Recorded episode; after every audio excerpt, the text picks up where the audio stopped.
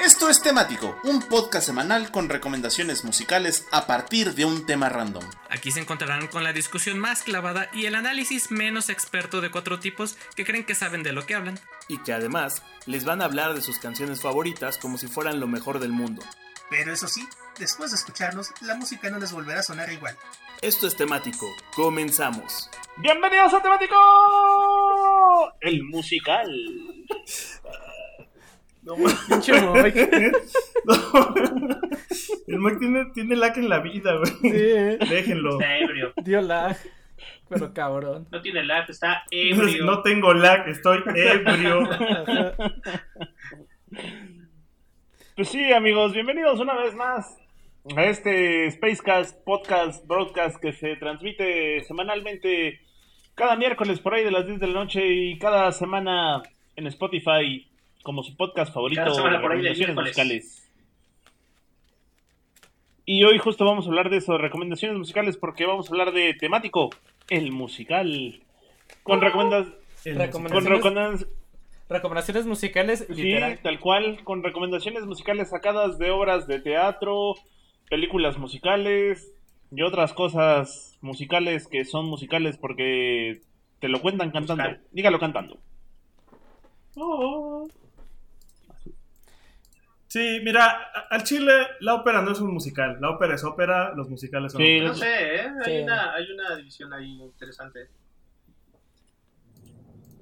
Creo que, creo que es más un constructo social. Haz, lo- haz lo tuyo, mano. Haz lo es que tuyo. está raro, ¿no? Ya históricamente sí está raro, porque había como óperas que son como musicales de inicios de siglo, del siglo XX. ¿No? Y como que el término musical, no sé, hasta cierto punto, ¿cuál- No, pues el, el término musical es, es algo que nace de- del teatro y del cine. Pues sí, pero la ópera es acá, teatro es otra y cosa. 1920, no sé, ¿sabes? O sea, es, es raro, ¿no? Yo creo que son dos cosas totalmente distintas. O sea, la ópera Creo- es una Ajá. cosa que cuenta algo cantando. Los musicales tienen segmentos donde cantas, pero no todo el tiempo No es todo el tiempo es canto. cantando. Sí. Y aparte creo que una de las principales diferencias es que el musical sí tiene un guion, o sea, a diferencia de la ópera en donde no- a lo mejor no necesitas un guion, que solo son las canciones. Ya hay un Sí, hay desarrollo. un guion. Ajá, exacto. Mira, Eh, No bueno, tal. este. y es que también las óperas tienen algunos, algunos pasajes hablados. Te digo que es complicado, es complicado. No, no es complicado, te No es mamaste. complicado. sí. Este, pero pues mira, independiente de que te mamaste no como cada semana, eh, muy antes de que pasemos a las maromas del pay, pues vas. Vale, pues. Bola de incultos.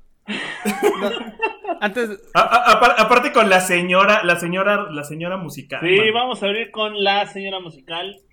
Pues antes de que te arranques. Moik, nomás hacer la aclaración de que aquí en, este programa no vamos a meter musicales de los virus, musicales de ABBA, musicales de, de Mecano, ni ningún otro musical de otra banda. porque eso lo hacemos porque- cada semana. Pues ese no era la. Ajá, exacto. Entonces, el chiste es que eran canciones que de verdad habían surgido de un musical y que ya después se hicieron famosas o. Con todo el dolor de mi alma, porque hubiera puesto algo de mentiras, güey. Pero si no, no. Uf, sí, oye. Hoy no me puedo levantar, pero bueno. Pues sí. Ajá. Ajá. Pues sí, como, como, como ustedes acabamos de dejar sobre la mesa, queridos podescuchas, vamos a poner puras canciones de musicales. Y como es costumbre, voy a poner puros clásicos del tío Moy con los que seguramente especularán sobre mi edad, cosa que no me molesta. y voy a arrancar con un metatemático de canciones de musicales de cine, que están chidas, pero que no son la rola principal.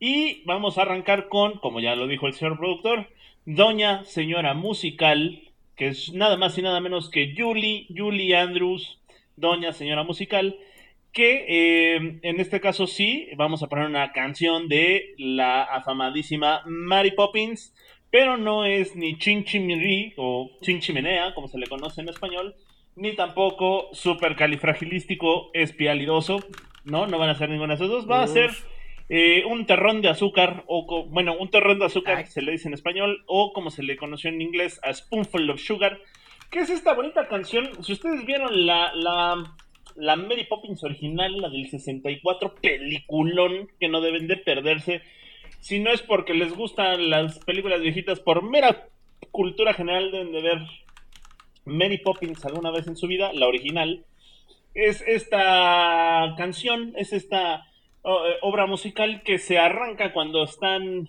cuando llega Mary Poppins y les enseña a que deben de guardar eh, los juguetes en su lugar y deben de poner en orden su casa a los chavitos estos que está, que está educando, ¿no?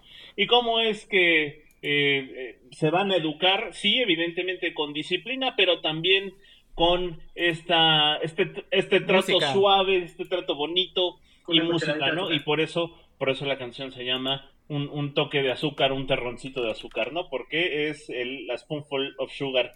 Fíjense que Julie Andrews, pues es doña señora musicales, porque nada más y nada menos así, bajita la mano, entre todas las cosas que tiene, pues está Mary Poppins, que la sacó en el 64, está eh, La novicia rebelde, que se llama The Sound of Music, en el 65, que también es otro musical clásico, del clásicos del cine. Eh, Víctor Victoria en el 82, que también es un súper clásico. Y para las generaciones nacidas después del 2000, quizás la puedan ubicar porque es, pues nada más y nada menos, la reina madre en los diarios de una princesa, en esas películas. Eh, Julie Andrews, Bueno, bueno. esos. ¿Y, y qué me dices de la Mary Pompis? De la, La Mary na- Poppins, ajá. A- ¿Aquí no la- entra? pero la Mary Poppins es la última, ¿no? La, ¿qui- ¿Quién fue la última Mary Poppins? La, la Mary Poppins es la... Esta... Ay, aquí tengo su nombre porque ahorita justo voy a hablar de ella. Eh, Sí, la... Sí, la, la Mary Poppins, la, la Mary Pompis. Esta Julie Andrews, estamos hablando de uno de los eh, activos más vetustos en el, en el catálogo del inventario de, de Disney, pero sin embargo, Y ya le dijiste Ruca. Pues sí, pero la neta es que la señora tiene talento y siempre lo ha tenido y vale mucho la pena ver su trabajo porque es eh, canta bonito, en su momento fue muy guapa y además ahora que ya está señora, pues tiene mucha clase, ¿no? Clase mundial. Em, ¿Qué les puedo decir así de rápido en el tiempo que me queda? Básicamente Mary Poppins es uno de estos musicales de cine que tienen que ver porque tienen que ver, es cultura básica, cultura general. Mary Poppins salió, la versión original, allá en 1964, les digo. Y qué peliculón, qué peliculón musical que eh, en su momento era bastante espectacular porque era de estas películas de Disney eh, que se grabó en live action, pero combinaba dibujos animados con live action. Era de las primeras películas que hacía eso. Y además, muy a pesar de que muchos pueden pensar que se grabó en Londres, eso no es cierto. Se grabó en California y todos los escenarios fueron hechos y pintados a mano. Entonces es una obra... Sí, eso hacía Disney. Por eso, por eso se hacía lo que hacía, ¿no? Eh, eh, básicamente vale mucho la pena porque sí es como una obra de arte por el craftsmanship que, que llevó eh, realizar esta película. Hay mucha, para la época, tiene muchos efectos técnicos y visuales que valen la pena examinar. Ahora que ya todo se hace con computadora, esto de conocer cómo se hacían artesanalmente vale mucho la pena. La actuación de Dick Van Dyke, que es el partner de Mary Poppins, Julie Andrews como Mary Poppins, y, e incluso se me olvidó el nombre del actor, pero el que es el papá de los chavitos que está educando. Qué buenas actuaciones. Es una, es una historia con moraleja, como todas las de Disney, pero vale mucho que, que, que la vean. Vale mucho la pena. Y hay nada más para que se den un quemón. En su momento estuvo catalogada como una de las mejores películas de Disney porque este fue nominada a 11 Óscares y cuando Disney estaba vivo, no en su etapa de criogenia, sino vivo y colando, fue la película con más nominaciones que alcanzó a ver vivo antes de que lo metieran al refrigerador. Y y, y pues eso, la neta es que también la lista de las canciones valen muchísimo la pena. Eh, empezando por la ultra mega famosa supercalifragilístico espialidoso, Chimchimirí, que es conocido como Chimchiminea, y eh, pues esta, esta eh, a, a Spoonful Sugar o una, una, este, un terroncito de azúcar. También vale mucho la pena que vean y presten atención a las versiones dobladas al español porque el doblaje y las canciones en español valen muchísimo la pena. Nada más y nada menos aquí en México el, el doblaje data del 86 y quien hizo la voz fue eh, la actriz Ángela Villanueva y para las canciones Vicky Córdoba, que se rifan bastante, bastante cantando las canciones en español. Y pues nada, del 66, el musical, o uno de los musicales por excelencia, Mary Poppins, pero. Pero. Ya, ya, llegó la policía de. La policía del podcast. pero. La policía. Eh, vámonos eh. con A Spoonful of Sugar. Y. Jálele, señor productor. Ah, mira, sigo yo, qué cosas. Yo arreglo los segmentos. Pues, chavo, hay reglas. Si no las saben respetar, lleguen como ven. cómo explicas los pósters? Ok, pues nada, sí. La verdad es que. La, que, la verdad es que cállate, porque ha llegado el momento de prender las luces e iniciar la música y dar un salto de regreso a nuestra infancia. Y es que vamos a ser honestos, eh, vamos a hablar de los mopeds. Y es que, ¿cómo no me van a caer bien los mopeds? Si mi mejor amiga y su esposo son un moped, cada uno. Este, Confirmo. Otra vez teniendo pedos con amigos imaginarios. No, no, no, este, uno está aquí en el programa, pero no lo voy a mencionar. Solo diré J. Espinosa. No, espera, eso es muy obvio. José Luis E. Sí, así, no sabrán de quién hablo. Este. Pero a ver, ya siendo honestos. ¿Quién no tiene? Ya lo Ya le dio rompimos. la güey. temblorina al Mike. Ya ves Ya la lo rompimos. güey. Se está desquitando que le arruinaste, le arruinaste el segmento. Se- Sí, se está Eso comiendo te pasa mi por tiempo, gracioso. Y, y ahora que sí traigo un montón de cosas que decir. Pero mira, la, la neta es que quién no recuerda tener una historia con los mopeds, que con, con el antes conocido como Rana René, o Gustavo en algunas Gustavo. ocasiones. La rana Con- Gustavo. La rana Gustavo con Gonzo y con Animal, güey. Animal era bien chido, igual que Gonzo. Este. Pero si lo piensan bien, además, los mopeds fueron como los Legos de nuestra generación. Y me refiero a la parte de todo el contenido que se creó alrededor de los mopeds. O sea, así como los Legos hay Lego Star Wars y Lego Indiana Y Jones. Lego Batman. Lego lo que sea. Pues los Muppets también tuvieron eh, especiales con Star Wars. En los 70, que nosotros nos tocó, pues había especiales, había programas con historias invitadas, hacían parodias. O sea, eso me refiero con que como que los Muppets fueron los Legos en cuanto a contenido multimedia de nuestra generación. Eh, y pues la neta es que mucha de esa, esa, esa etapa que fue la de los invitados especiales a nosotros no nos tocó. Este fue mucho antes de que naciéramos. Y que a Mike, a Mike siquiera le saliera el bigote, imagínate. O sea, hace cuántos años fue. Eh, pero sí tengo gratos recuerdos principalmente de los Muppets Babies, justo de las parodias que hacían, de que nunca supimos cómo era Nani o cómo era el país de las el planeta de las nanis, güey. Este, Venían todas del mismo planeta, Sí. ¿verdad? venían todas del Sí, mismo sí, planeta y es por eso que, que, que en el 2011, eh, pues la neta, yo sí me emocioné cuando anunciaron la nueva película. Y esta era una producción que la, la realidad es que tiene una visión bastante naive, bastante inocente, pero tiene un humor eh, no es humor negro como tal, pero sí tampoco es humor tan bobo el que tiene. Eh, sí hay dos, tres chistes que están más pensados. eh, por ejemplo, de drogas y cosas así que realmente están muy bien ocultos, muy finos, diría yo. Eh, y esta producción está, pues fue hecha por Jason Segel, que es súper fan de los musicales y de los mopeds. Y acá nos cuentan la historia de, introducen un nuevo moped que es Walter, que por razones tiene una familia humana. No sabemos qué pasó ahí. Y su hermano es, es interpretado por Jason Segel. Y Jason Segel tiene como novia a Amy Adams, que si saben también ha participado en teatro y musical. Y justo es conocida por Encantada, que es otro musical de Disney, donde hacen una burla, una autocrítica a las princesas. Eh, de este lado, pues bueno, cabe destacar que justo Jason Segel es muy fan de los musicales, participó en algunos, armó algunos de los segmentos de How I Met Your Mother con este... Ah, se me fue el nombre de Neil Patrick Harris. Eh, algunos de los episodios que tienen musical pues, son armados entre los dos porque Neil Patrick Harris también es un participante del, del teatro musical muy conocido. Eh, y pues nada más como contexto déjenme preguntarles, ¿nunca se han cuestionado si son un hombre o un moped? No. Algunas veces. Claramente soy moped. Yo sí. Porque, sí, sí, bueno, sí, claramente tú no. Este, pero al revés, tú tal vez estás presentado si eres un moped muy manly, muy hombre. No, soy Eh. Pues la verdad es que yo también, eh, porque justo la canción que vamos a poner habla de eso, de si uno es un hombre muy moped o un moped muy masculino. O sea, queda mejor en inglés, pero pues es lo que nos tocó.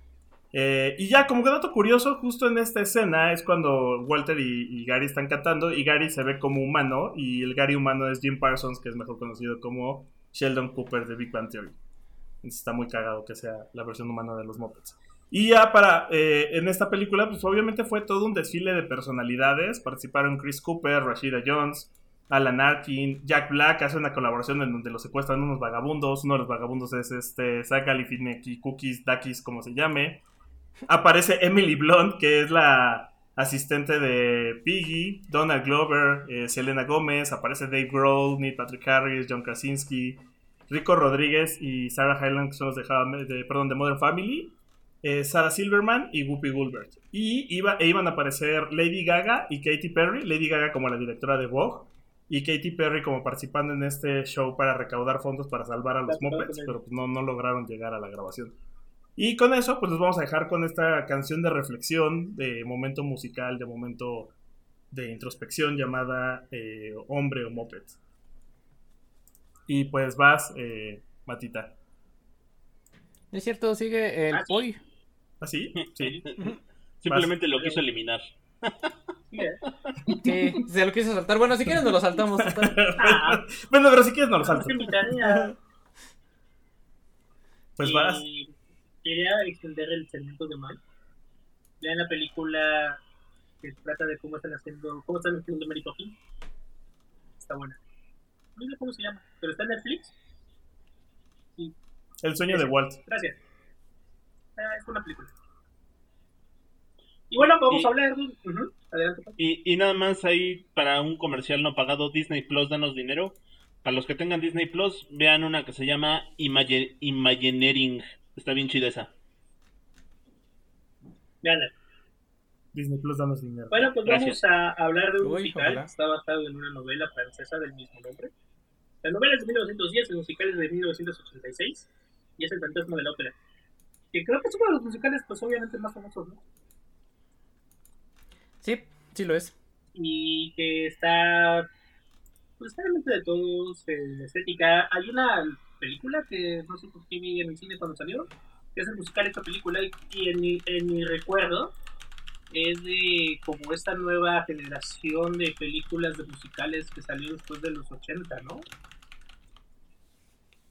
O al menos así yo lo recuerdo. Porque justo creo que todas las películas de musicales que he visto es, por ejemplo, Hair o, o La Mansión de Terror de Rocky, son pues ochenteronas, noventa setenteronas, ¿no? Ujú. Annie Ah. también tiene una película ochentera. ¿Cuál otra? Little Shop of Horrors. Exacto, exacto. Bueno, que se fue más bien este. Y luego Ajá. como que no pasó nada y por ahí de pues, 2000 más o menos empezaron a salir otras estas películas, ¿no? Que nos trajeron ya cosas como Sweeney y, y otros musicales más que han estado saliendo. Pues a partir de Mulan Los Rouge, ¿no? Miserables. Ajá. Chicago, este. Y no hablemos de la adaptación de Cats, que fue la que nos trajo la pandemia. Oye, sí. Esa, esa me dijeron que era tan, pero tan mala que sí, de plano, mejor no, me salí. Mira, justo el fantasma de la ópera de 2004. Híjole. Ajá. Y sí, sí, la de Cats dicen que no es mala, pero justo trajo como de moda este, este género de películas una vez más, ¿no? Y bueno, la canción ha tenido muchos covers que he escuchado de varias maneras. Que estaba buscando uno que se, no- ya no estoy seguro de si es de Lacrimosa o no, pero al menos así estaba etiquetado en Napster. Hace mil años. y no lo encontré. De hecho, no encontré nada de Lacrimosa en Spotify. Es más como la razón por la cual no, no vamos a escuchar su versión. Pero ya al mismo tiempo este, recordé que hay una versión de Nightwish. Nightwish, que es una banda de Finlandia. Que empezaron en el 96. Ujú. Con la anécdota de que no pude ir al concierto, un concierto que iba en un barecito en, plaza, en satélite, en Ciudad Satélite, porque todavía estaba muy, todavía estaba muy morro y muy viejo. tenía como 15 años, entonces no había manera de fingir que tenía mayoría de edad para entrar. Y luego cuando vinieron ya eran muy famosos. Ya. Y luego ya no estuvo Tarja, que es la vocalista que está en este disco, Tarja Turunen. Y la verdad es que ella canta muy bonito y es una soprano. Creo que es parte de las cosas que me gustan de esta banda. Y eh, la canción viene en su disco Century Child, que es su tercer álbum. Salió en el 2002, antes del musical. Y está, está bueno. Aparte, este, este disco viene. Hay, hay una edición especial, que alguna vez di de regalo, que trae un video de Over the Hills and Far Away, que también es un gran, gran cover. Pero escuchen El Fantasma de la Ópera. Y qué más que me hiciera. Bueno, no hay tanto más musical de género de terror clásico como me gustaría. Hubiera un musical de Drácula. ¿Y un musical de Drácula? No, pero debería haberlo. Debe ¿no? de haber. Drácula, Drácula ópera gótica de terror de los Simpsons. Ah, bueno, si, si lo ves de, de esa manera, hace muchos años, en los noventas, esa banda de metal mexicano llamada Cristal y Acero, sí hizo una ópera rock de Drácula. Ah, mira. Pues sí, pero eso es una ópera rock, no es un musical. Ya tuvimos esa discusión. Es una- Les digo que es complicado y no me creen. Pon atención, chingada madre, Mike, Les digo que es una discusión complicada. Es una... Pero sí, eh, continuamos entonces con este temático que bien podría ser Andrew Webber, el temático. Y vamos ahora sí con Matita, hablando de. Ahora sí, Pues mano. justo se me olvidó lo que iba a comentar. Hola, ¿De- ¿Qué, estaba- qué estaban diciendo? este es el tema del De programa. las musicales y de las óperas rock. Ah, sí, ya, ya me acordé. No, de- hablando de documentales de, digo, documentales musicales sobre vampiros, eh, Total Eclipse of the Heart de esta canción de, ay, ¿cómo se llama esta mujer? Berlín. la de I Need a Hero. No, la que canta la de I Need a ¿Bad Hero? Total Eclipse of the Heart. Bonnie Tyler. Bonnie Tyler, ajá. Eh, inicialmente iba a ser una, un musical para vampiros, esa canción de Total Eclipse of the Heart, pero Tiene sentido, desecharon mano. la idea. Ajá, y por eso es que el video está bien raro. Boris, una pregunta. Pero ¿por bueno. hiciste esto? La tercera temporada de Sabrina es un musical. No sé. Cantan como 10 No canciones. tengo 17, mano. Ah, sí, dale una oportunidad. Pues. Pues bueno, eh, justo hablando con lo que comentaba Cerex y hablando precisamente un poquito del fantasma de la ópera y cómo eh, en los 80 se dio este revival, bueno, más bien, en los 80 se dio mucha influencia europea en los musicales de Broadway eh, y citamos ejemplos como Evita, eh, el mismo Cats, el fantasma de la ópera del que ya habló Cerex y también otro de los musicales que influenció en los 80s a... a Broadway eh, proveniente de Europa es eh, este musical que empezó en Francia y que se convirtió en un fenómeno a nivel global. Y claro estoy hablando por supuesto de Los Miserables que es uno de los musicales más famosos de los últimos años sin duda y el cual está basado eh, como su nombre lo indica en la novela homónima de Víctor Hugo y eh, pues ya se la saben, ¿no? Eh, la premisa es la historia de Jean Valjean en la Francia del siglo XIX, quien es un ex convicto que fue a dar a la cárcel por haberse robado un pan y busca redimirse a la par de que, pues bueno, suceden los acontecimientos históricos de la Revolución Francesa, ¿no? Y bueno, eh, lo chistoso que me llamó la atención es que eh, justo hablando de que Total Eclipse of the Heart iba a ser parte de un musical de vampiros, pues resulta que eh, primero todo comenzó como un álbum conceptual en francés sobre eh, Los Miserables, pero eh, la idea se desarrolló a tal modo que terminó siendo un musical, el cual se estrenó en septiembre de 1980 en París y en 1985 fue traducido al inglés y llevado a Londres ya con, con las canciones ya adaptadas. Eh, lo cagado es que dicen que cuando se estrenó la obra en Inglaterra, la crítica especializada no la recibió bien y tuvo críticas negativas. Y por el otro lado, el mundo literario como que tampoco lo vio con buenos ojos y le dio el patatús de cómo es posible que una maes- obra maestra de la literatura fuera mancillada y rebajada a un simple musical. Pero por otro lado, a la gente le gustó mucho, o sea, fue del agrado del público y la respuesta fue tan que las que las entradas disponibles para los tres meses iniciales previstos se vendieron en tiempo récord y bueno, es a partir de entonces que la crítica empezó a ver con otros ojos a este musical, ¿no?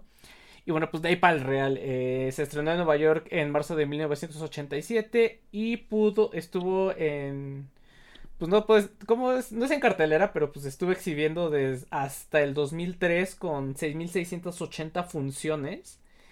Y actualmente es el sexto espectáculo de mayor permanencia en el cartel de la historia de Broadway y en su momento fue, llegó a ser el segundo. Recibió 12 premios Tony, que los Tony son como los Oscar de, de los musicales de, de Broadway, en 1987 y eh, se alzó con, bueno, ganó 8 premios, entre ellos Mejor Musical y Mejor, musical, mejor Música Original. Eh, otros de los logros que ha tenido esta, eh, este musical en el Number One Essential Music, Musicals realizado por la BBC Radio 2 en 2005 eh, se le eligió como el, el mejor musical según el público británico y el libro de récord Guinness lo confirmó que confirmó que era el, em, el musical con producciones simultáneas al mismo tiempo en otras partes del mundo, ¿no? Que eran, es 15 el récord me parece. Con, con más Eh, producciones simultáneas, ¿no? Ajá, con más producciones simultáneas, exacto. Gracias.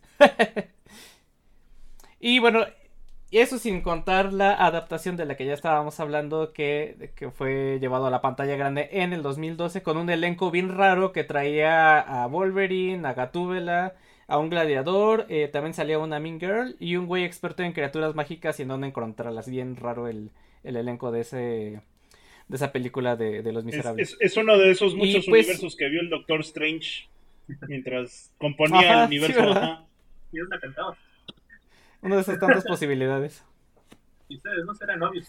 Y eh, uno de los actos más famosos, o bueno, de las canciones más famosas es cuando Fantine se receta esta canción de I Dream a Dream durante el primer acto. Que bueno, la canción es, es un lamento, es, ya que eh, pues esta chica acaba de ser despedida de su trabajo en la fábrica, arrojada a las calles, y pues no le queda otra más que dedicarse al mundo de la prostitución. Y pues por eso es este momento como crudo y épico de, la- del musical. Hay distintos covers, eh, tal vez eh, de los más famosos, no sabe que Neil Diamond tenía un cover a esta canción. Y bueno, también el de Susan Boyle, que me parece que es el como el más famoso y pues el que le dio un resurgimiento a la canción por ahí del 2009, cuando la cantó para el programa de... de es como el American Got Talent, pero es el Britain's Got Talent. allá Britain's Got Talent. ajá, allá en Inglaterra.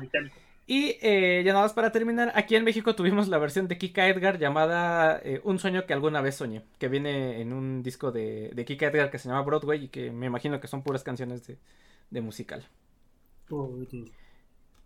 Y pues, eh, una vez dicho lo cual, ah, eh, no sé si, si Ale Ortiz, Alesota esté viendo esto, pero eh, le mando un saludo porque es- ella es muy fan de este musical de... Ah, yo pensé que de este podcast. A veces, de repente entra a escucharnos, creo que ahorita no, pero... Ya, va el saludo para ella por si nos está escuchando. Sí. Y ya dimos la vuelta, vámonos de nuevo con el... Con el joven Moik. Pues, pues sí, pues sí, manos. Vámonos con más canciones de musicales chidas que no son la rola principal. Y, y vámonos con una película que, peliculón, peliculón, pero la neta es que la banda o la ama o la odia. Yo soy, yo soy ver. la amo, ¿no? Vámonos con La La Land. La La Land, película Ah. que debió haber sido, y lo fue por algunos momentos, la mejor película del 2016. El Oscar, el Oscar más rápido del mundo en ganar y Sí, perderse. Fue por algunos segundos la mejor película del 2016. Y después, y aquí va a ser un chiste racista, el cual ya me dijeron que no diga. Gracias. Y después, y después la dieron a una película que- de la que ya nadie se acuerda el nombre y la trama. Así que, ¿Cuál fue? Moonlight, ¿no? sí, esa. Ah, Moonlight, sí. Y, este, bueno, pues así pasa con grandes películas que están nominadas a- había una frase en esta historia de los Oscars que decía que eh, siempre cuando compites por la mejor película, eh, no hay como un perdedor, entre comillas, porque la película que gana, pues pasa la historia por convertirse en la mejor película del año, pero las demás pasan a la historia por ser, eh, junto con otras películas que no ganan ese título, como en su momento lo fueron El Exorcista, eh, Toy Story, Op, eh, Naranja Mecánica y otras tantas más, ¿no? Entonces, pues realmente no hay perdedores, pero realmente, eh, puta, La La Land en lo particular sí es una peliculón que disfruto mucho y me gusta mucho porque es un musical de cabo a rabo eh, que saldría de la mente del director Damián Chazelle, que es, eh, le encantan, le super fascinan, super adora los musicales hollywoodenses.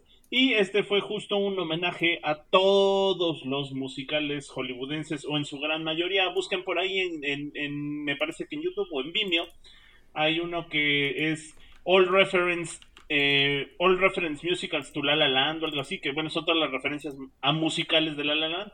Y sí van a encontrar referencias a grandes musicales justo como Singing in the Rain, eh, lo- los, los paraguas de Cherburgo o Coburgo, ya ni me acuerdo.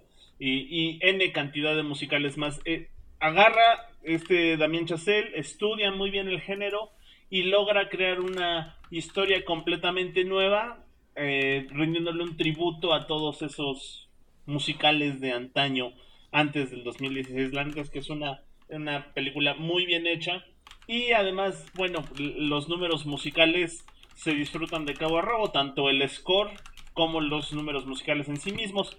Si bien eh, la canción principal de La La Land fue, eh, ahí se me fue el nombre, este, City of Stars.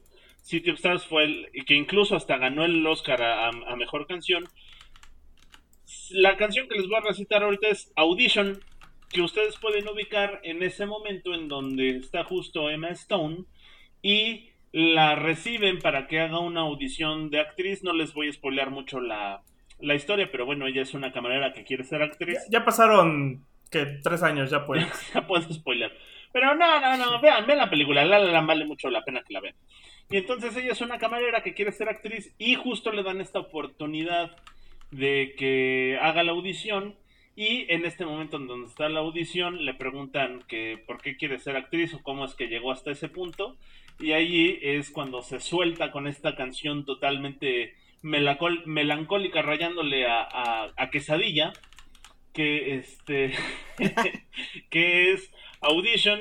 Pero por, por otra parte es, eh, es una canción es, es que te cruzan los cables porque es una canción muy bonita pero también te da así como que te saca la lagrimita Remy y básicamente habla o es una apología, a, nótense las palabras rimbombantes, es una apología a toda esta banda que lo intenta pero que no siempre lo logra, ¿no?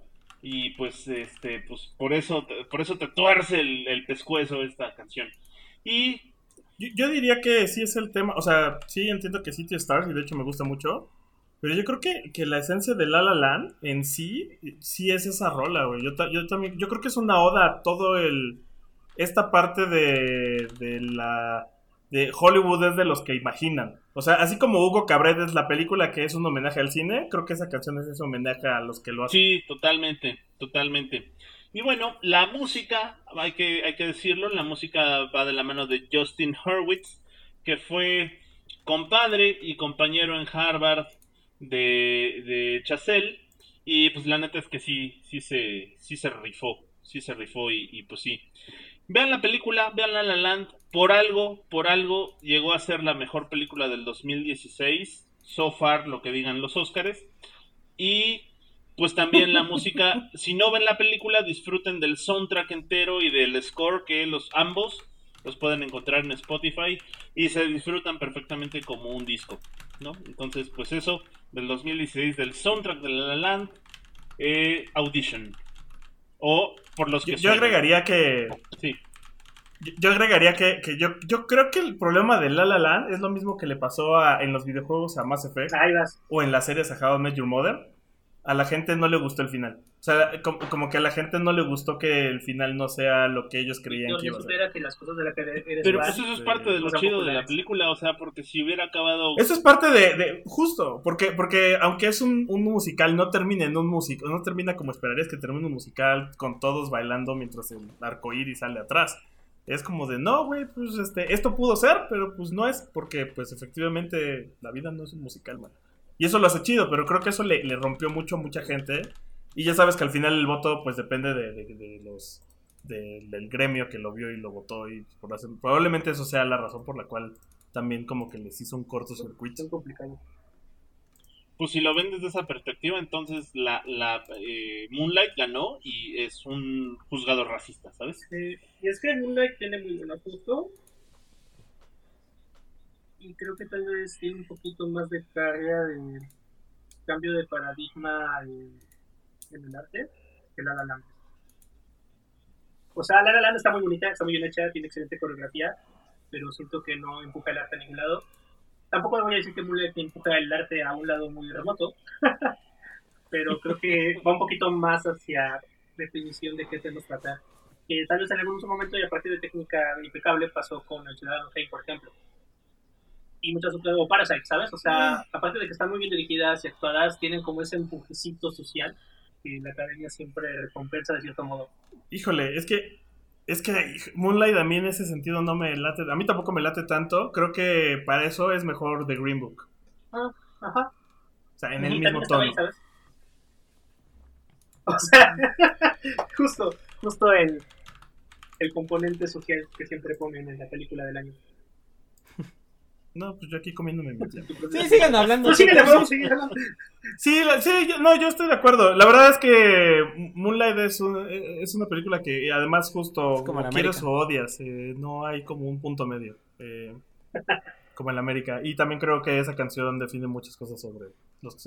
Es, es- eh, está bueno. Bueno, retomando mi, mi- mi- mi temático, eh, fíjense que yo iba, yo iba a hablar mucho de, justo existe este cliché eh, respecto a la masculinidad y los musicales, que creo que últimamente ya se ha ido eliminando, quiero pensar. Pero eh, basado en esto, pues mucha gente eh, volvió esta canción que voy a poner como en un estandarte de tanto de la parte LGBT como de estos hombres que es como de, güey, me vale madres, a mí me gustan los musicales y puedo cantar esto si quiero. Y de hecho, uno de los, uno de los eh, videos que se hizo más viral fue la de un dude recreando la escena clave donde aparece esta canción. Y estoy hablando de Defying Gravity, que creo que si existe una triada de musicales importantes, eh, eh, Wicked forma parte de esa triada. También es uno de los musicales más conocidos y, también más queridos en- dentro de esa de, la industria de Broadway. Eh, en este, pues bueno, Wicked es como una precuela, spin-off, eh, línea alterna que va corriendo al mismo tiempo que El Mago de Oz. Eh, esta es una historia que se narra desde una óptica diferente que es la de la bruja del oeste y la bruja blanca y de hecho las brujas del mundo del mago de Oz y de que pues no todo es No bueno mal malo. Eh, se centra principalmente en el Faba, que es la bruja del oeste, y Glinda, que es la bruja buena blanca. Y pues la realidad es que si ustedes pensaban que, que Disney había sido contestatario con su maléfica y ahora vamos a hacer a los villanos buenos y vamos a reivindicarlos. La realidad es que no, eh, ya justo Wicked ya había hecho esa parte donde te narran que realmente la bruja mala no era tan mala y solo no habías visto como el resto de la historia donde eh, pues probablemente el culero era el mago de Oz. También está la película de Oz. Eh, Básicamente es Wicked. Sí, sin embargo, voy a ser bien honesto. Nunca he visto el musical, conozco la historia de qué va, nunca lo he visto y solo he visto en escena este, este extracto de esta. Ah, canción. yo sí lo vi, está bien chido, Eh, mano. Sí, lo he querido ver, pero nunca lo, nunca he topado como una buena, buen lugar Aquí, verlo. aquí, Eh, aquí voy a clavar eh, la mención honorífica. Evidentemente, Defying Gravity es la mención, pero vale muchísimo la pena para que todos los que no lo vieron búsquenlo en YouTube. Vale muchísimo, bien cabrón, la pena que vean Popular, la de Popular, pero cantada con Ceci de la Cueva y con Dana Paola. Sobre todo, eh, ese número se lo revienta Ceci de la Cueva. Y no tiene madre, está súper chida, Glinda ahí, o sea, la neta es que es una rolototota. Ah, claro, que, que en México ellas eran Glinda y Sí, y la sí, neta sí. es que es una super Glinda. La, y, o sea, sí, Defying Gravity es la rola del musical, pero a nivel México, este, popular con Ceci de la Cueva, qué rolón, mano. Porque además le mete mucho feeling. Si pueden ver el video, véanlo. Y comentario número dos. eh, en Glee, el chico gay canta mucho mejor que Me la estás chica robando. judía. Me estás robando el comentario. Deja de robarte el guion, Mike. pero tú dale, tú dale. ya, ya, eso, eso era, mano. dale. Este. Pues justo, esta, esta canción está interpretada por las que aparentemente son las. Y antes de que me critiquen, dejen terminar toda la frase. Son las únicas dos actrices de teatro musical conocidas moderno. Que son eh, Christine Chenoweth y Irina Menzel. Christine Chenoweth. La verdad es que las dos han sido muy. Son como la cara pública del teatro musical. O sea, son actrices que participan mucho en el teatro musical, pero además participan mucho en cine y en series. Y es en donde todo el mundo las decir ve. que Lolita Cortés. Son como las únicas que existen. Eh, Sí. Este, Ah, eso es en 2000. México en los 80, Bueno, ah. mano, también podría decirlo. Este. No, en los 2000, en los 2000 era más este, güey, ¿cómo se llama el que canta en Coco y que todo el mundo quiere? Que salió de un Lupe Esparza. musical. Digo, de un no me acuerdo. Eh, Lupe Esparza sale en Coco. No mames, súper perdido, güey, olvídalo. Eh, Que no es Lupe Esparza. Justo Christine Chenoweth interpreta a Glinda e Idina Menzel, que la neta es que también Idina Menzel... Christine Chenoweth tiene esa carisma y tiene como esta escena, pero Idina Menzel tiene un pinche bozononón cabrón eh, y ella es a la, la que hace Alfaba. Entonces, por un lado, justo pueden ubicarlas, las dos salieron en Glee. eh, Christine interpreta como una antigua conocida del maestro de, del coro. Y justo en, eh, eh, reinterpreta como el papel de Glinda en una mezcla en donde salen cantando ella, sale cantando la morra que acabas de decir que se me fue el nombre, que es la judía y el gay. Y sí, efectivamente, eh, eh, el vato tiene una mejor voz para, para esta escena. Este, aunque al final la caga según el guion. Para, lo nerfearon, como ahora están poniendo en muchos lados. Para que pudiera ganar ella. Eh, eh, y, y a Idina Menzel la podrían ubicar más porque salen encantada. Es, es como la pareja del vato que no es el príncipe azul, pero que es el coprotagonista masculino. O mejor aún, eh, pueden reconocerla porque es la voz de Elsa de Frozen. Y seguramente muchos, si tienen niños en casa, la escucharon una y otra y otra y otra y otra vez. Eh, pero bueno, sin más, los dejamos justo con Defying Gravity, que la neta es que también, eh, ese es, ese es rola para hacer el quehacer o rola para sentirte empoderada. O sea, si empieza como lentón y después ya te sientes como de a huevo yo puedo con todos, culeros", como. Entonces, pues vamos con esa y de ahí pasamos con el pollo. Hola, ¿cómo están? ¿Quién eres, Víctor? última hora de mis canciones. Más o menos. Soy Víctor. Y bueno, o sea, esto no lo había cambiado. No cambié el musical objetivo de este segmento. Ese se quedó. Solo no sabía cuál canción poner. Porque me gustan todas y eso hace todo un poquito más difícil. Y la verdad es que también estaba reflexionando y es un musical del que hemos hablado mucho en este programa y seguramente han escuchado mucho de él, pero creo que pocas veces hemos hablado del bonito mensaje que, que lleva el musical, que aparte creo que lo que más me gusta de este musical es eso, es el, el mensaje de este, de este en específico, estamos hablando de, de Nightmare Before Christmas, españolizado como El extraño mundo de Jack. Las flipantes aventuras de, Y o de sea, Jack el esqueleto. Sí, las flipantes Ajá. aventuras del tío Calaca. del tío Calacón. Y justo este. Bueno, o sea, es de Daniel Elfman, que hace señor. Hago toda la música de Hollywood, hago como seis soundtracks al año o algo así. Y está escrita por Tim Burton, aunque él no la dirige. Y fue stop motion, eso lo hemos dicho mil veces. Pero creo que justo no hemos hablado de, de- de lo interesante que es la, la línea temática, ¿no? Porque habla de Jack Skellington, el rey del Halloween, es como la representación de la festividad en este universo, y es un universo donde están también otras festividades por ahí, ¿no? Está el día de Pascua, el conejo de Pascua, el pavo de Thanksgiving, y está Santa Claus. Y la cosa con Jack es que Jack está como... Es muy bueno haciendo su trabajo, cada Halloween le sale perfecto, pero ya se aburrió de siempre hacer lo mismo a pesar de que es muy bueno para eso y pues que literal nació para eso. Entonces, como en su depresión, en su no sé qué hacer, empieza a vagar por ahí, porque quiere cambiar, ¿no? Quiere hacer algo distinto, ya se cansó de ser rey de la de, del Halloween cada vez y siempre le sale todo bien y pues quiere hacer algo diferente. Quiere hacer otras cosas en el mundo. Pero se pone a caminar y a deambular hasta que por motivos llega a la tierra de Navidad. Y ahí es donde sale esta canción que se llama What This, donde que está como muy emocionado de ver algo nuevo, de estar experimentando la nieve, los regalos, que no muerden a la gente ni espantan a los cejitos. Y finalmente ve a Santa Claus, que lo interpreta como Sandy Claus, o en español como Sanatros. Me gusta más Sandy Claus. Y bueno, ya la película trata de que Jack decide entonces intentar hacer esto de la Navidad y convertirse en el rey de la Navidad. Y se lo propone a sus amigos de Halloween que lo siguen.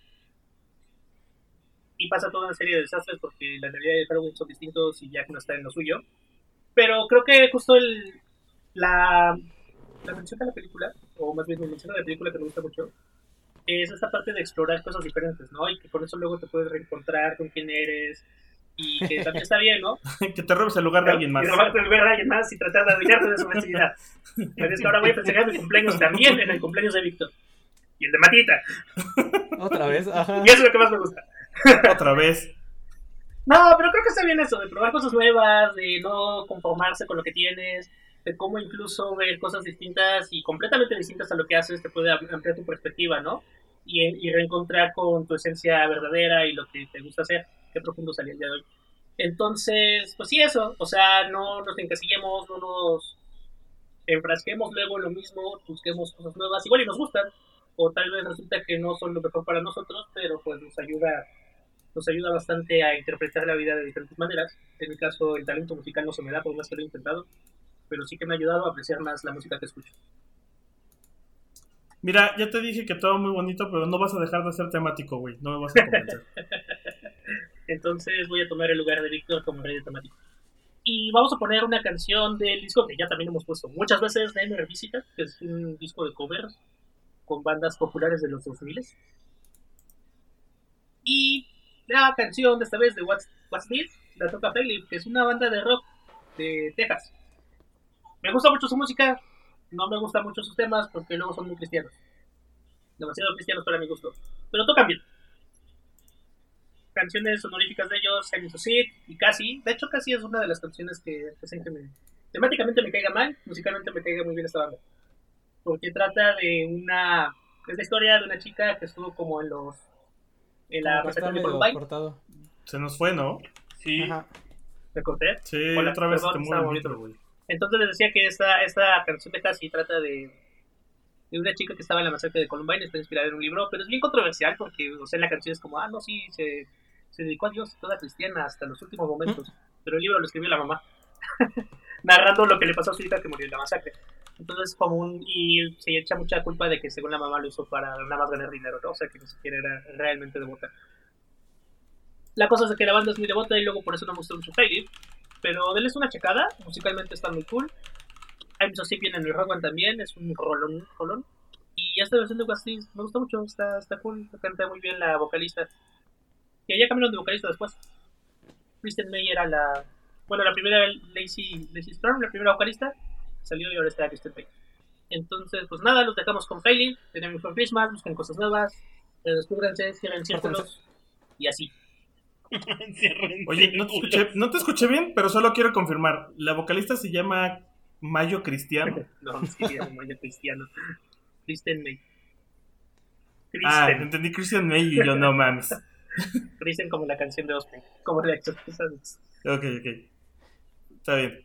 Pu- Pues muchas gracias por, por ilustrarnos Bueno, en pues, música Martita. cristiana. Eh, pues vámonos con. Vámonos hasta. De nada, cuando quieran. Sí. Siempre es el más metalero, güey. Siempre es el más Pues metalero. vámonos con la que tal vez sea una de las rolas más representativas de los 60 y que siempre aparece en todas esas compilaciones de lo mejor de aquella década. Que está interpretado por el grupo de soul conocido como Fifth Dimension o como la, la quinta dimensión. Vámonos con este medley o popurrí conocido como Aquarius Let the Sunshine In. Entre paréntesis de Flesh Failures. Ahorita les explico por qué. Que entra en la categoría de Ah, no mate, que esa rola es de un musical. Y sí, resulta que es de un musical, es de Hair, de- del que ya también habíamos mencionado hace un momento, de 1967, del cual les hablaré en un momento. Pero pues antes de la rola y del musical, les eh, voy a platicar un poquito de la historia de Fifth Dimension. eh, de, como, que ya como ya les decía, es este grupo gringo de RB que también tocan algo que ellos denominan que es soul psicodélico. Y pues sí, la neta es que si escuchan sus canciones suenan como si juntaras a James Brown con Jefferson Airplane, ¿no? Un poquito de, de Jimi Hendrix. Y pues bueno, este quinteto se hizo famoso, bien se formó en el 65 en Los Ángeles bajo el nombre de The Versatiles o Los Versátiles. Y se cambiaron el nombre a The Fifth Dimension en 1966. Supongo que porque eran cinco y que porque sus canciones te llevaban a la quinta dimensión o qué sé yo, algo así. Pues me imagino. El chiste es que se hicieron famosos en el 67 cuando coverían una rola de, de Mamas and the Papas llamada Go Where You Wanna Go. Que a los Mamas and the Papas no les pegó para nada la canción, pero con Fifth Dimension logró colarse dentro de las, dentro de las listas de popularidad. Ándale. Como los Monkeys con. Pero su canción más ampliamente conocida de Fifth Dimension y reconocida y reproducida es obviamente esta de Aquarius Let the Sunshine In. Que como les comentaba viene en el, en el musical de Hair. Que ahora sí, Hair, cuyo subtítulo es The American Tribal Love slash Rock Musical, es un musical de Broadway que se estrenó allá de 1967 y que como su nombre lo indica y como ya se podrán haber imaginado, habla de encueramiento, marihuaniza, degenere sexual, mugre y pelos. O Y, y, cuando la hicieron acá en México, Greñas. le pusieron greñas. O, fin de la ok. dicho de otra forma, pues habla de la musical. cultura hippie de los 60 en Estados Unidos.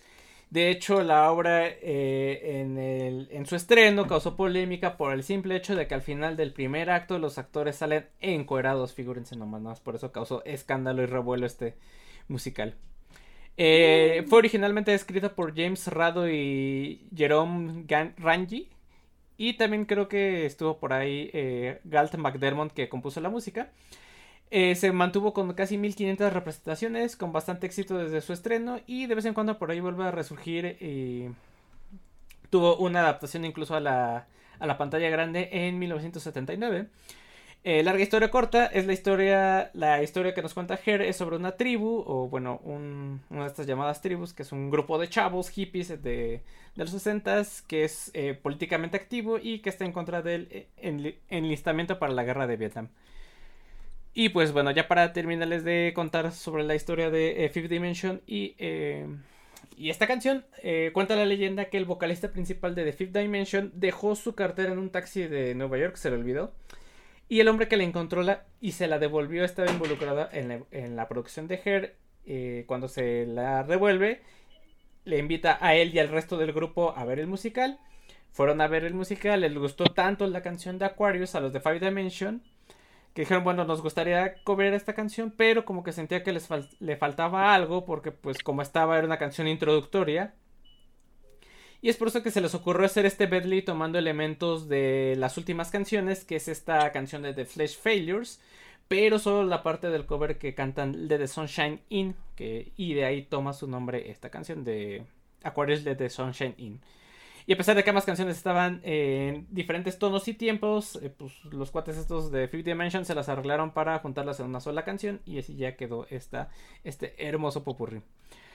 Y eh, pues ya eh, tiene un chingo de covers, desde Donna Summer, Ray Stevens, Diana Ross, Hans Zimmer también incluso, y en la cultura popular llega a aparecer en Los Simpson, en la original de Cosmos, en Virgen a los 40, American Horror Story, Family Guy y los ositos estos que se llaman los Bear Bears en su película. Los escandalosos esos meros. Los escandalosos. ¿Cómo no? no? No, lo vi, como no necesito escucharlo. Por eso, o sea, necesito. es lo que te decía. Ah, no mames, ¿qué es esa? Justo. Es, es de esas rolas de. Ah, no mames, Sí. ¿qué es esta? Sí, es esa. Y sí, yo tampoco sabía que era de un musical hasta hace, no sé, un dos, tres años que fue así. Ah, sí, no mames. Pero bueno. Y ya, una vez dicho lo cual, damos la vuelta. Otra vez vámonos con nuestro joven favorito, eh, el buen tío Mike. Pues sí, queridos sobrinos, vámonos Pero con bonitas. más canciones viejitas, ya, eh, mi mi- viejitas pero bonitas, mi último segmento. Y con este metatemático de canciones musicales de cine que están chidas, pero que no son la rola principal, vámonos con una de mis películas favoritas de la infancia, que es Cantando bajo la lluvia, ¿verdad? Y este... Y bueno, pues fíjense que Cantando bajo la lluvia es uno de estos musicales muy chidos que tenía Hollywood en su época de hacer cine musical, por allá entre los, los finales de los 40 y todos los 50.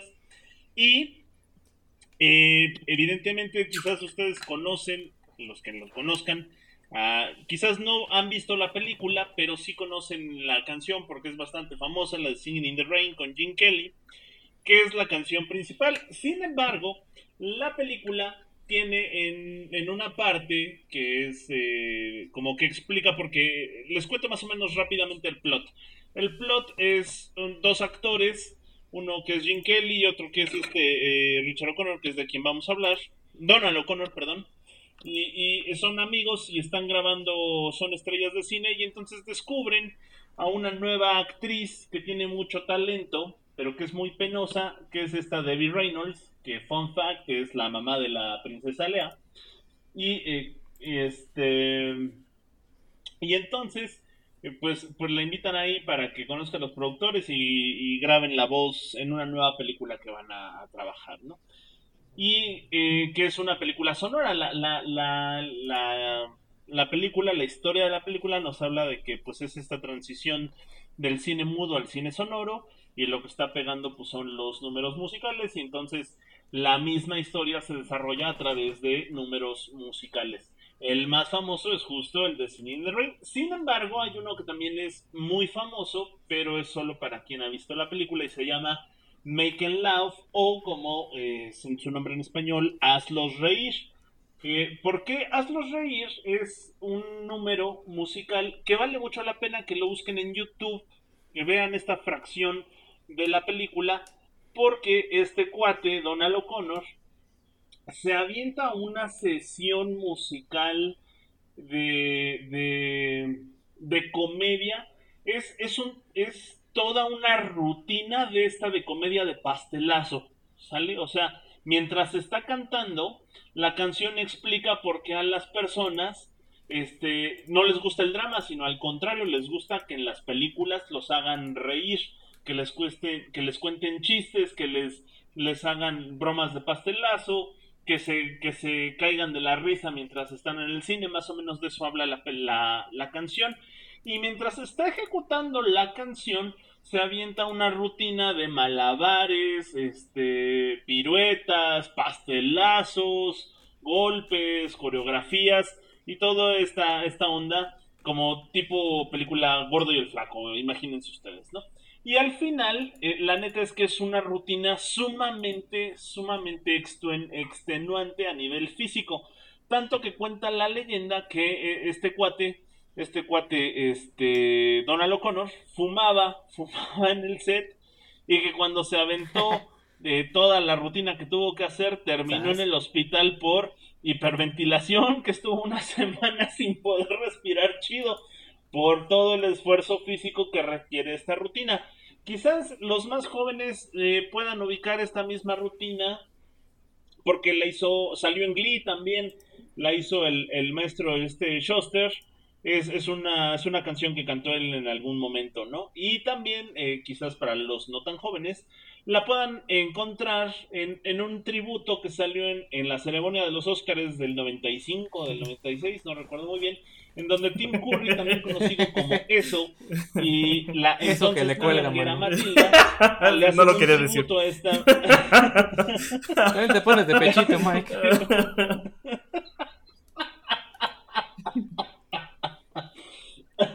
Ah,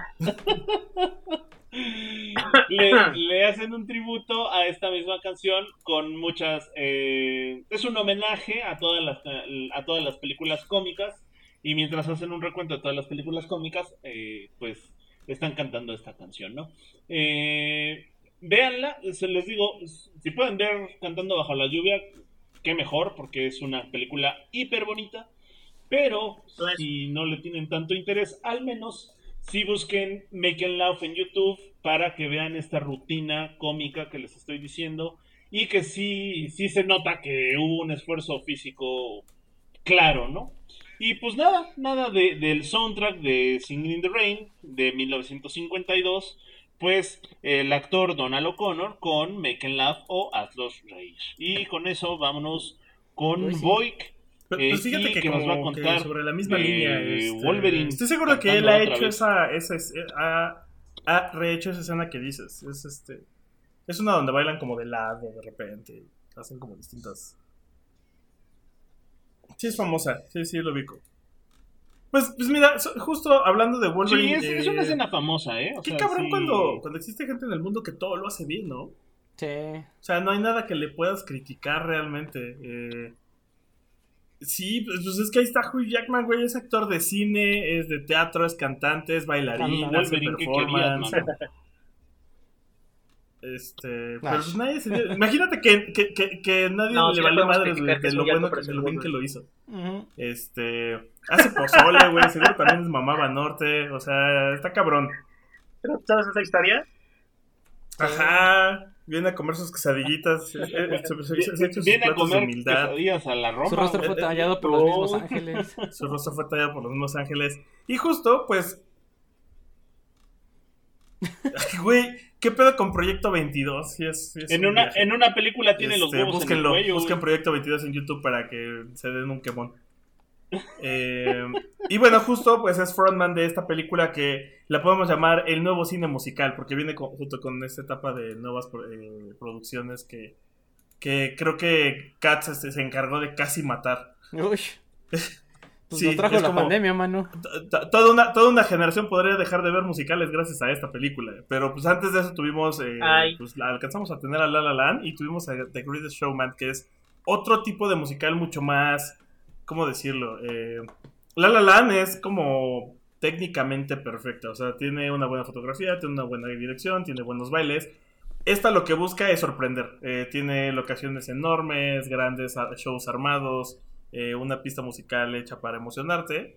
Eh, y pues esta película trata de la historia de P.T. Barnum, que es uno de los iniciadores de estas atracciones que se convertirían en los circos. Y que de hecho daría origen al ahora extinto, pero el famosísimo circo, Circo. Ringling Brothers and P.T. and Barnum Baileys, que fue como la unión de, de- de dos circos muy famosos, que por un lado era el P.T. Barnum, que se volvió como en esta carpa itinerante, y que estaba más enfocada en las rarezas y en tener Los animales shows. En los grandes shows, y el Ringling Brothers, que era más enfocado a los bailarines chinos de Pekín y esas cosas que eran como Uy. más de acrobacias. Eh, la verdad es que la película está muy buena. Sí, sí es una, una biografía ciertamente polémica, porque muchos acusan a P.T. Barnum de haber lucrado con la desgracia o con las deformidades de las personas, volviéndolos eh, pues una atracción no un ser humano. Pero si, si hay una definición de. No, no existe, o sea, de, de que los seres humanos somos claroscuros. Creo que P.T. Barnum es un ejemplo perfecto. Porque por un lado, sí, eh, trajo estos shows y podrías decir que ante la mente de, ante la decencia de la, de, de la comunidad, pues no estaba bien visto. Pero eh, la parte que casi nadie menciona es que el güey estuvo metido en la política, porque al final era eh, uno de estos, ¿cómo le llamaríamos? Un trickster, o sea, alguien que, no quiero decir defraudador, pero pues era como de esas personas.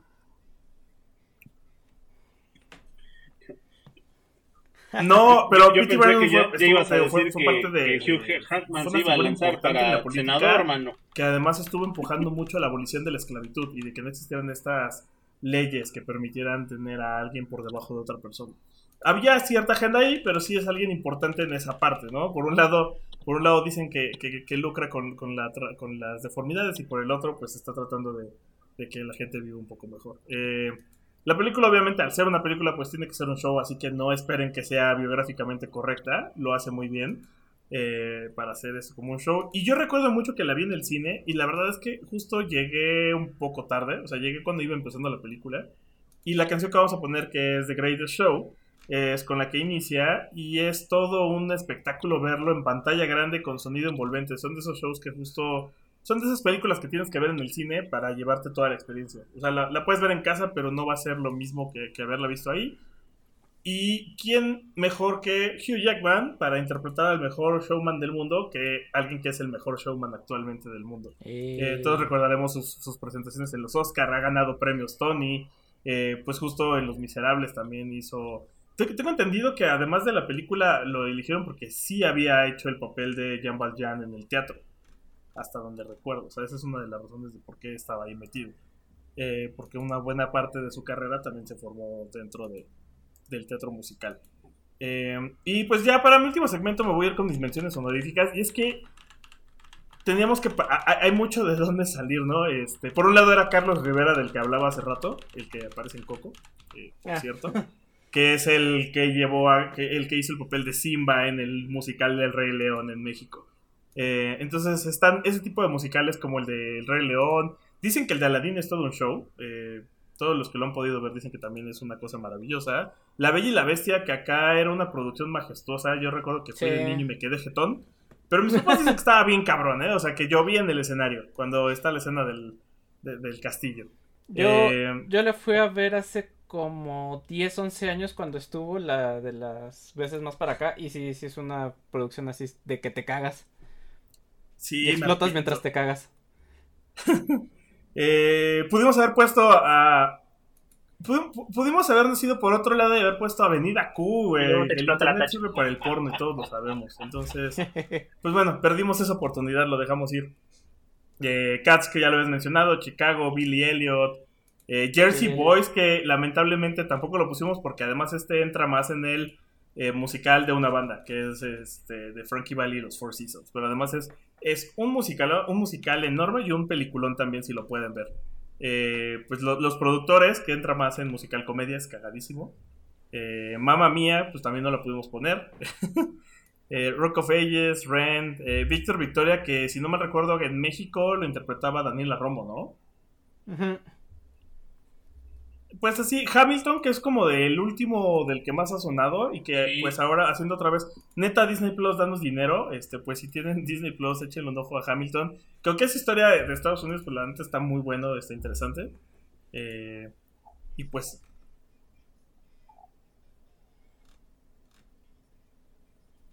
Y si, y si tienen Netflix, eh, está esta miniserie que se llama ¿qué? Song Recorder o algo así.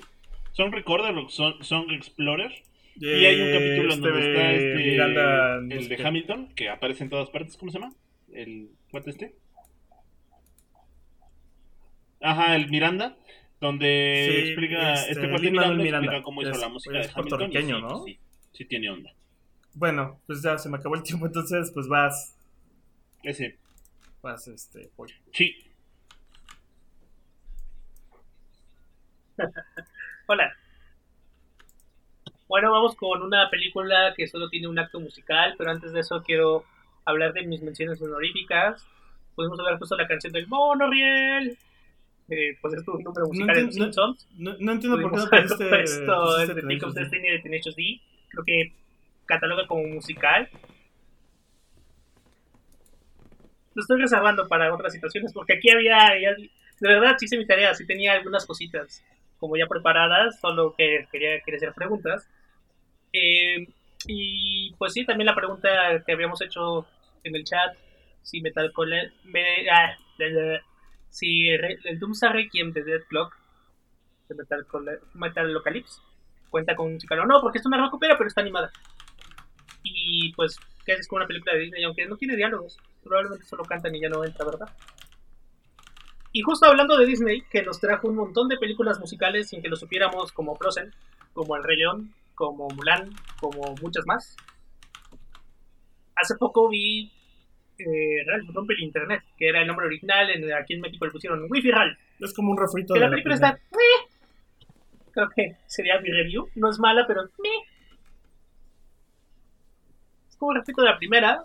Con la Eh, fantástica embargo, voz de la. Vanellope López mi la primera. favorita. y causó mucha. Y por eso no la vi. Por eso no vi la primera en español. Y la segunda me abstuve para saber qué onda. Y aparte no la encontré en inglés en ningún horario que me. El punto es de que me causó mucha, mucha, mucha, mucha gracia. Que justo en la película la princesa Vanellope va a Disney, conoce a las otras princesas, intenta cantar como princesa y no puede. Y le dicen que pues no, porque no ha encontrado su voz, que tal vez debe de ver el agua o algo, ¿no? Para empezar a cantar, porque pues, a todos les funciona así. Y eventualmente ya está caminando y veo como un refresco tirado, intenta mugroso. cantar y no le sale, hasta que después creo que ve, ve un charco, ¿no? Con agua y empieza a cantar. Un charco mugroso y empieza a, se inspira su canción y habla de, de que quiere cambiar de juego a un juego de carreras mortales con un montón de peligros y toda, toda la letra es como anti-Disney. Entonces me causó mucha gracia que hicieran como una canción musical de Princesa Disney en parodia de las canciones de Ah, sí. princesas de, musicales de Disney. Porque es escocesa. Eso y el chiste de que nadie entiende a la de América. Otra vez estás yendo, No, no, no, Sí. Sí.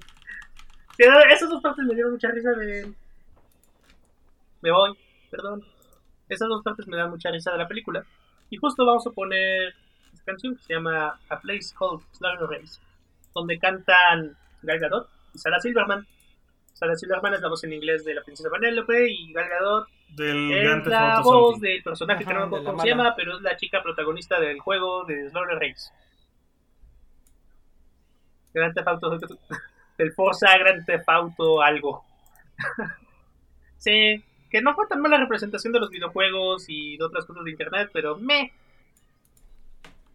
Y pues ya, eso, eso sería todo. Los musicales son interesantes. A veces no te das cuenta que lo que más te gusta Sí, es un musical. Hasta que es muy tarde. Sí, fíjate que a, mi papá le pasó con Jersey Boys, o sea, como que le cagaron los musicales y le puse la Jersey Boys y de, ah, no mames, es que ¿por qué se le murió la hija? Está bien buena esta película. Ajá, güey. Pues vas, Matita. Pues para cerrar el, eh, el programa, vámonos con... eh, pues quién dice que los cómics y los musicales no se llevan. Yo, no es cierto. Exacto. Bueno, por ahí va la onda.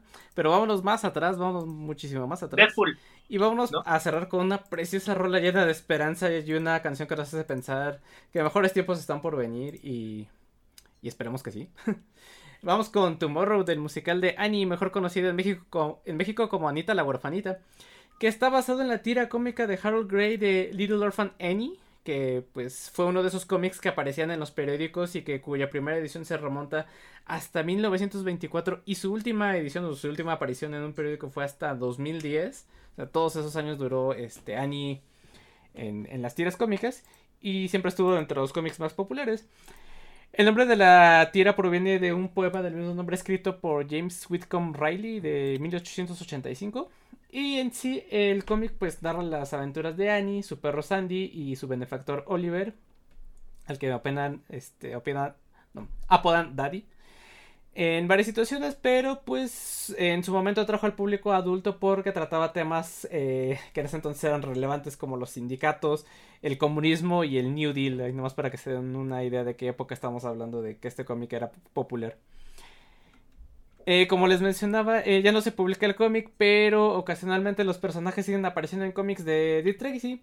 De hecho, Annie ha aparecido en diversas ocasiones con- junto con Dick Tracy, no sé qué arreglo tengan ahí con, con la editora. El Dick Tracyverse, exacto. Eh, pero sinceramente El- da un poco de miedo los Dick cómics Tracyverse. originales de Annie o los viejitos. Porque la forma en como es- les dibujaban los ojos a los personajes eran en blanco, o sea, no los rellenaban, era solo el, el ojo en blanco. Y eso pues hacía parecer que eran entes sin alma que se van a alimentar de tus miedos. ¿No no era medio la Tintin? Pues más o menos. Pero en Tintin se ve mejor. En Tintin no se ve mal, no se ve, no te da no miedo. se ve mal, no se nota. ajá, exacto. Aquí sí dices, ay. Total que el, el cómic fue tan popular que se adaptó en 1932 a una radionovela. Y eh, se hizo también una adaptación a película, creo que también en la década de los 30. Se hizo otra en el 82. En el 77 fue el musical de Broadway, del que les voy a, hablar en un momento.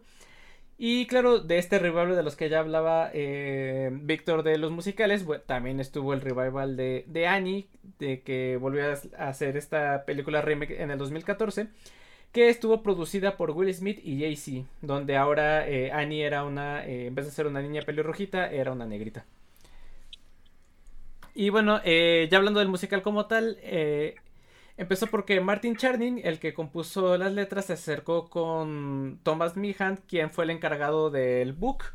Que en los musicales, lo que ya hablábamos eh, al principio, el book es como. eh, es el guion a lo, de las, a lo que es a las películas, que es este hilo conductor que une todas las canciones. Es la trama en sí.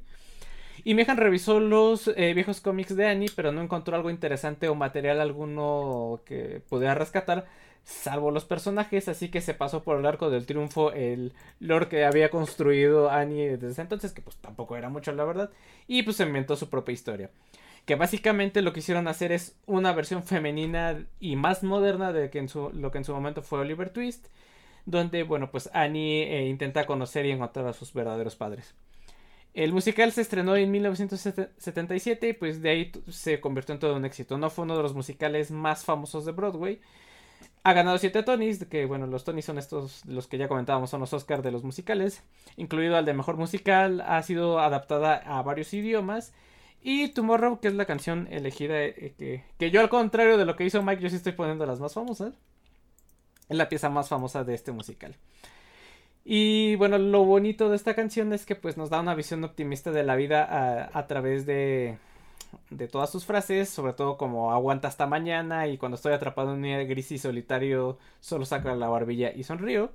Y que si ustedes recordarán, no sé si, no sé si eh, se acuerdan de este comercial de Coca-Cola del como de los 2000 donde salía una niña con un vestido rojo en las gloriosas calles de la Ciudad de México, en el centro me parece, cantando esta canción. Y eh, salían varios habitantes de la CDMX eh, en escenas de la vida cotidiana eh, cantando al unísono de esta canción. Salían unos mariachis, un señor abriendo una tiendita, una pareja de recién casados y hasta la selección mexicana de fútbol sale cantando la canción, ¿no? Y pues No me acuerdo. Sí, eh, búsquenla, está en, en, en YouTube. Cantan la, la versión en, en español de, de esta canción.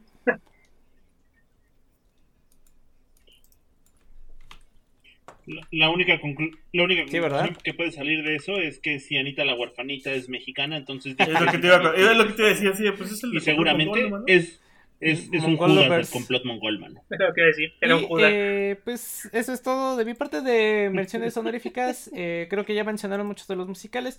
Creo que por ahí también eh, nos faltó mencionar de los clásicos o de los viejitos a West Side Story, que aquí se lo conoce como Amor sin Barreras, que tiene canciones como América o María, que son famosísimas.